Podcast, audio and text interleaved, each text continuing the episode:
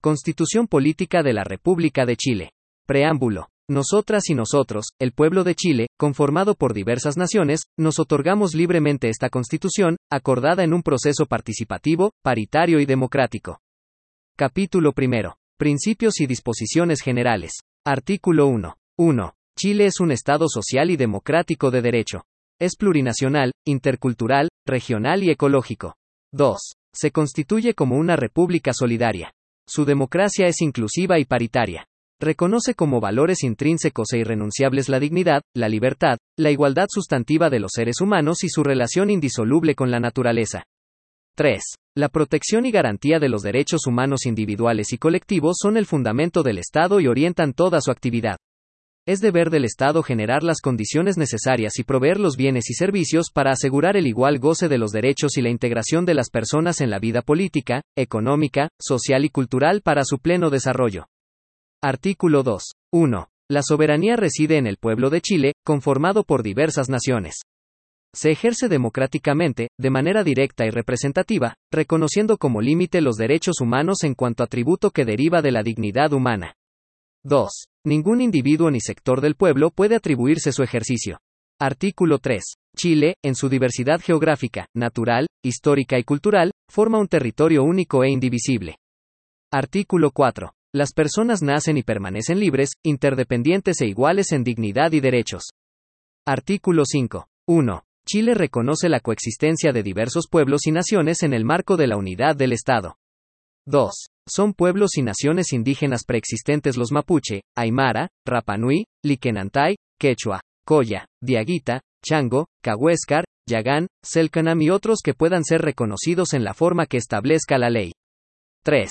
Es deber del Estado respetar, promover, proteger y garantizar el ejercicio de la libre determinación, los derechos colectivos e individuales de los cuales son titulares y su efectiva participación en el ejercicio y distribución del poder, incorporando su representación política en órganos de elección popular a nivel comunal, regional y nacional, así como en la estructura del Estado, sus órganos e instituciones. Artículo 6. 1. El Estado promueve una sociedad donde mujeres, hombres, diversidades y disidencias sexuales y de género participen en condiciones de igualdad sustantiva, reconociendo que su representación efectiva es un principio y condición mínima para el ejercicio pleno y sustantivo de la democracia y la ciudadanía.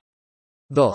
Todos los órganos colegiados del Estado, los autónomos constitucionales, los superiores y directivos de la Administración, así como los directorios de las empresas públicas y semipúblicas, deberán tener una composición paritaria que asegure que, al menos, el 50% de sus integrantes sean mujeres. 3. El Estado promoverá la integración paritaria en sus demás instituciones y en todos los espacios públicos y privados y adoptará medidas para la representación de personas de género diverso a través de los mecanismos que establezca la ley. 4. Los poderes y órganos del Estado adoptarán las medidas necesarias para adecuar e impulsar la legislación, las instituciones, los marcos normativos y la prestación de servicios, con el fin de alcanzar la igualdad de género y la paridad. Deberán incorporar transversalmente el enfoque de género en su diseño institucional, de política fiscal y presupuestaria y en el ejercicio de sus funciones. Artículo 7. Chile está conformado por entidades territoriales autónomas y territorios especiales, en un marco de equidad y solidaridad, preservando la unidad e integridad del Estado. El Estado promoverá la cooperación, la integración armónica y el desarrollo adecuado y justo entre las diversas entidades territoriales. Artículo 8. Las personas y los pueblos son interdependientes con la naturaleza y forman con ella un conjunto inseparable. El Estado reconoce y promueve el buen vivir como una relación de equilibrio armónico entre las personas, la naturaleza y la organización de la sociedad. Artículo 9. El Estado es laico. En Chile se respeta y garantiza la libertad de religión y de creencias espirituales. Ninguna religión ni creencia es la oficial, sin perjuicio de su reconocimiento y libre ejercicio, el cual no tiene más limitación que lo dispuesto por esta Constitución y la ley. Artículo 10. El Estado reconoce y protege a las familias en sus diversas formas, expresiones y modos de vida, sin restringirlas a vínculos exclusivamente filiativos o consanguíneos, y les garantiza una vida digna. Artículo 11. El Estado reconoce y promueve el diálogo intercultural, horizontal y transversal entre las diversas cosmovisiones de los pueblos y naciones que conviven en el país, con dignidad y respeto recíprocos. El ejercicio de las funciones públicas debe garantizar los mecanismos institucionales y la promoción de políticas públicas que favorezcan el reconocimiento y la comprensión de la diversidad étnica y cultural, superando las asimetrías existentes en el acceso, la distribución y el ejercicio del poder, así como en todos los ámbitos de la vida en sociedad. Artículo 12. 1. El Estado es plurilingüe. Su idioma oficial es el castellano. Los idiomas indígenas son oficiales en sus territorios y en zonas de alta densidad poblacional de cada pueblo y nación indígena. El Estado promueve su conocimiento, revitalización, valoración y respeto. 2.